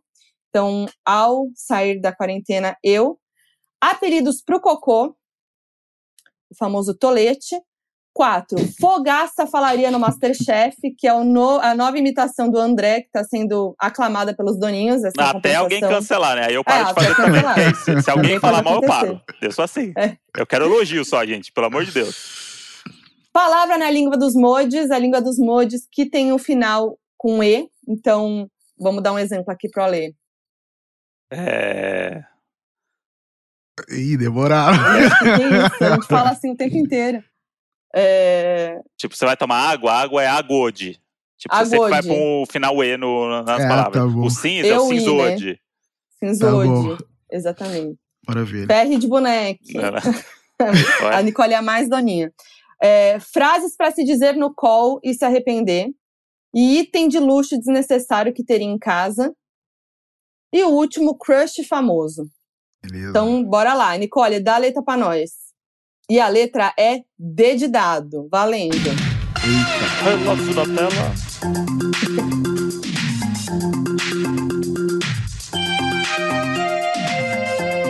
Stop, hein? Você acha que o cara que enganou o filho até os 7 anos falando que é o Batman não vai ganhar esse stop? Não, não. Não coloca expectativa lá em cima. Eu fico mal sob pressão. Então vamos lá, hein? Coisas que Terezinha viu pela janela. Ale. Ela viu um dinossauro dançarino. Eu lembrei dos Adorei. bebês gigantes aí que a gente tá vendo, tá rolando um vídeo dos bebês gigantes. Vocês viram isso? Eu Sendo. vi. Festa de revelação de bebê com os caras vestidão de bebê gigante. Bizarro. Aí eu pensei num dinossauro dançarino aqui, é isso que a dona Terezinha viu. Adorei. Ó, eu respondi aqui que Terezinha viu pela janela dançarinos de vassoura, sabe? Dançar com a vassoura ali fazendo faxina. Muito fazendo a oitava série isso aí. Reunião dançante. Ah, Queria dançar Isso. com a pessoa, dava vassoura. Agora é tudo dançar com a vassoura. A minha Terezinha, ela tá muito engajada, né, nesse período de recluso aí dela. Então, o que ela viu pela janela foi desigualdade social, tá, gente? Nossa, é muito Pesou, hein? Tá? Pra todos os Ficou lugares que ela olhou, indignado. ela viu só desigualdade social. Então vamos refletir, tá? Negócio de Vamos dinossauro refletir um dançando. pouquinho. Maravilhoso. Ao sair da quarentena, eu. Danço bêbado, bêbado até virar noite. Ah, boa. Eu, eu fui um pouco pro lado da, da Terezinha, é, da Terezinha do André ali. Hum. Dedurarei quem furou quarentena. Ah, mas pode dedurar agora já também. Vamos Ah, falar aí. sei. Três nomes. Vamos falar três nomes. Três nomes. Vamos cancelar joga geral. Vamos falar três influenciadores aí que furaram a quarentena, que a gente sabe. Que pode ser melhores amigos. Nossa, essa é uma boa categoria, hein? Influenciador que furou a quarentena. Furou a quarentena. O próximo episódio a gente vai fazer e eu vou botar o nome aqui na roda. Que não tá nem aí pra quarentena, melhor ainda. É, isso. E eu E você? botei aqui um que dá pra juntar com o do Ale, que é o Darei uma Festa. Então eu vou Opa, dar uma festa, pro festa- Ale dançar bêbado até amanhã. É lá que vai ser. É isso. Nossa, Combinou. não vejo a hora. Apelidos pro cocô. Nossa, odeio. Mas, Você foi enfim, bem, hein? mas- Isso aí eu fui bem. O- é Dinoco. Do nada. Ah, Porra, é um maravilhoso. bom nome de cocô. hein? De nunca é bom. Eu imagino ele com uma personalidade, imagino que ele é um cocô ali mais encorpado, né? Daorinha, ser daorinha. gato. Eu coloquei danado. Danado. Eita, isso aí é aquele. Soltei um danado. Seu danado. Lá vai, hein, galera. O meu é o Dadão de Tapioca.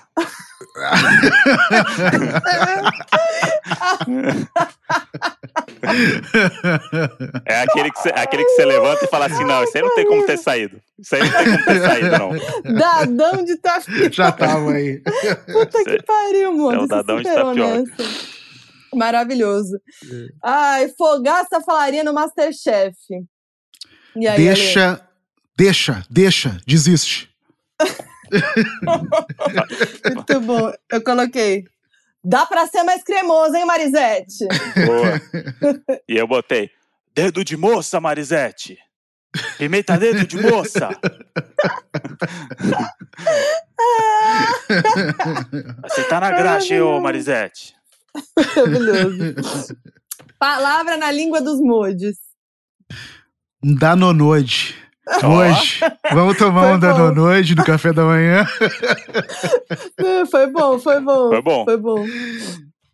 É, Cadê o meu? Dentadurode. Quando eu estiver veinho, Ó.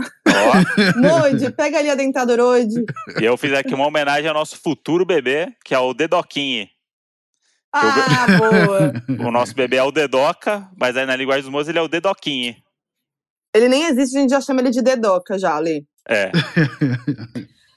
Frases pra se dizer no qual e se E quero, arrepender. ó, e quero dizer que vou me inspirar em Alê e vou enganar meu filho até os sete anos. Tô pensando o que, que eu vou contar pra ele ainda. Nossa. Tá. Boa. Vai eu, roteirizando aí já. Essa moda aí tem que seguir. Eu enganar mais as saudável. crianças. Enganar crianças criança até os. 7 anos. É. isso aí. Maravilhoso, eu É Isso amei. aí, é o lúdico. Vai, Ale, frase pra se dizer no qual e se arrepender. Quando tá pensando que o microfone tá desligado, né? Dá pra ouvir que eu peidei? Boa. Eu coloquei. Deu, né, galera? Essa, essa, Aquele climão, né? e eu, eu botei uma aqui que é demais essa sua biblioteca aí, hein? Que é sempre aquele assunto que vai gerar mais assunto do que você queria. Você tá só elogiando, o cara fala assim: Você gostou? Tem um livro aqui, ó. Aí fudeu o call. Mais meia hora do call pro cara mostrar, fazer o tour da biblioteca dele. Maravilhoso. Item de luxo desnecessário que teria em casa. Uma discoteca estilo anos 70. Ó, Porra, mas não é desnecessário, não. Achei da hora. porra. Eu coloquei uma ducha automática. Não tem Olha. porquê, mas com certeza os, É os ricos têm. Isso aí é o pobre que ficou rico, né? Entrou É. aqui, ó. Tá presa Por na sensor. ducha. Por sensor. É. E eu botei uma descarga controlada pela Alexa. Porra, da hora. Eita, bom aí. Levantou Gostei. ali, aí olhou o dadão de tapioca e já fala, Alexa, dá descarga. Vai embora. Nossa, usou palavras André, também. estou dando a descarga. Isso. É boa. Dadão de tapioca fora. Crush famoso. Dani Bolina. Ó, Ó. coloquei. O que, Eu- eu vou comentar? Ah, não, eu fui num aqui que os doninhos acho que nem tem no repertório. Daniela Qual? Puxa, eu tava aqui, ó. Paguei aqui, risquei. Crushzão, Daniela Cicarelli. Eu coloquei Donald Glover. Eita, aí, eu aí poderia ganhei, ter colocado também. Pois é. aí ganhei demais. Bobiei. Bobiei. Boa. A gente nem conta ponto, porque todo mundo fez pontos iguais, né? É porque Todo assim, mundo é vitorioso. É que nessas categorias de é muito difícil alguém empatar, né? É, então, acho que. Tipo, o cara mandou o dinossauro. No mesmo, no mesmo negócio, empatou, tem dinossauro lembra? dançarino com vassoura e desigualdade social. Na mesma resposta, não faz sentido nenhum. A gente já empatou já aí, você. A gente mandou, sei lá, o Tato Fala Mansa. Coisa ah, que só é muita, muita mesma referência, né? É, mas é. aí é isso, né? Muito mas o Tato é um constante. O Tato é um constante também aqui no, no podcast, né? Tato Ele Fala é... Mansa. Ele vai e volta, ele vai e volta. Ele é, ele é, ele é a minha referência de Gugu anos 90, 2000 ali. Pra mim é Aliás, onde anda o Tato do Falamans? Por onde anda? Eu, eu, fico mais preocupado com o cara que tocava triângulo do Falamans. Ah, esse é um problema. É. O Tato deve ter virado agente imobiliário em Miami, sei lá. Será? É. Acho que não, hein? Aparece lá no, no mansão de praia, o Tato. Comprando uma mansão nos Hamptons. É. Bom, então foi isso nosso episódio de hoje. Ale, amamos a sua participação. Muito obrigada. Eu que agradeço, foi um prazer demais aqui fazer o Donos da Razão com vocês. Valeu demais pelo convite. Pô, Conta valeu. aí, fala suas redes sociais, seus arrobas, tudo que você quiser divulgar. Ah, muito obrigado. Por favor, me sigam no Instagram, no arroba alegarcia. E segue lá também, assina o canal no YouTube, youtube.com barra negro da semana. É isso aí. Só conteúdo Boa. de primeira ali, hein? Nossa, Foda. Eu sou muito, eu sou muito fã do Ale, sempre falo isso pra ele, amo o conteúdo dele, sempre assisto.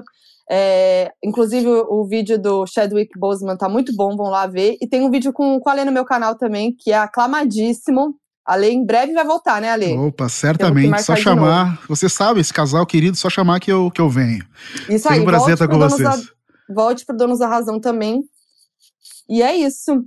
É, valeu a todos os doninhos aí que ouviram a gente hoje, mais uma vez. Estamos no Instagram, arroba Donos da Razão Podcast, no Twitter também. Eu sou a Foquinha em todas as redes sociais. Eu sou o André Brant no Twitter e Brant André no Instagram. E no LinkedIn, e... arroba palestrinha. e estamos lá no Facebook, Doninhos da Razão, esse grupo aí polêmico, né? E já sabe, quando for fazer um, uma crítica aí a André, pensa um pouquinho antes de falar, pra não magoar o menino. Não, eu mato, eu mato o personagem. Falo assim, ah, o André, eu, eu mudo. Eu, eu levo muito a sério críticas, viu, gente? então é isso. Até a próxima terça-feira, próximo episódio. É nós. Tchau, tchau. Um grande beijo. Esse programa é uma produção da Ralph Def. Produtor executivo Gus Lanzetta. Gerente de projeto Lídia Roncone. Produção e gravação Nicole Carça. Edição Henrique Machado.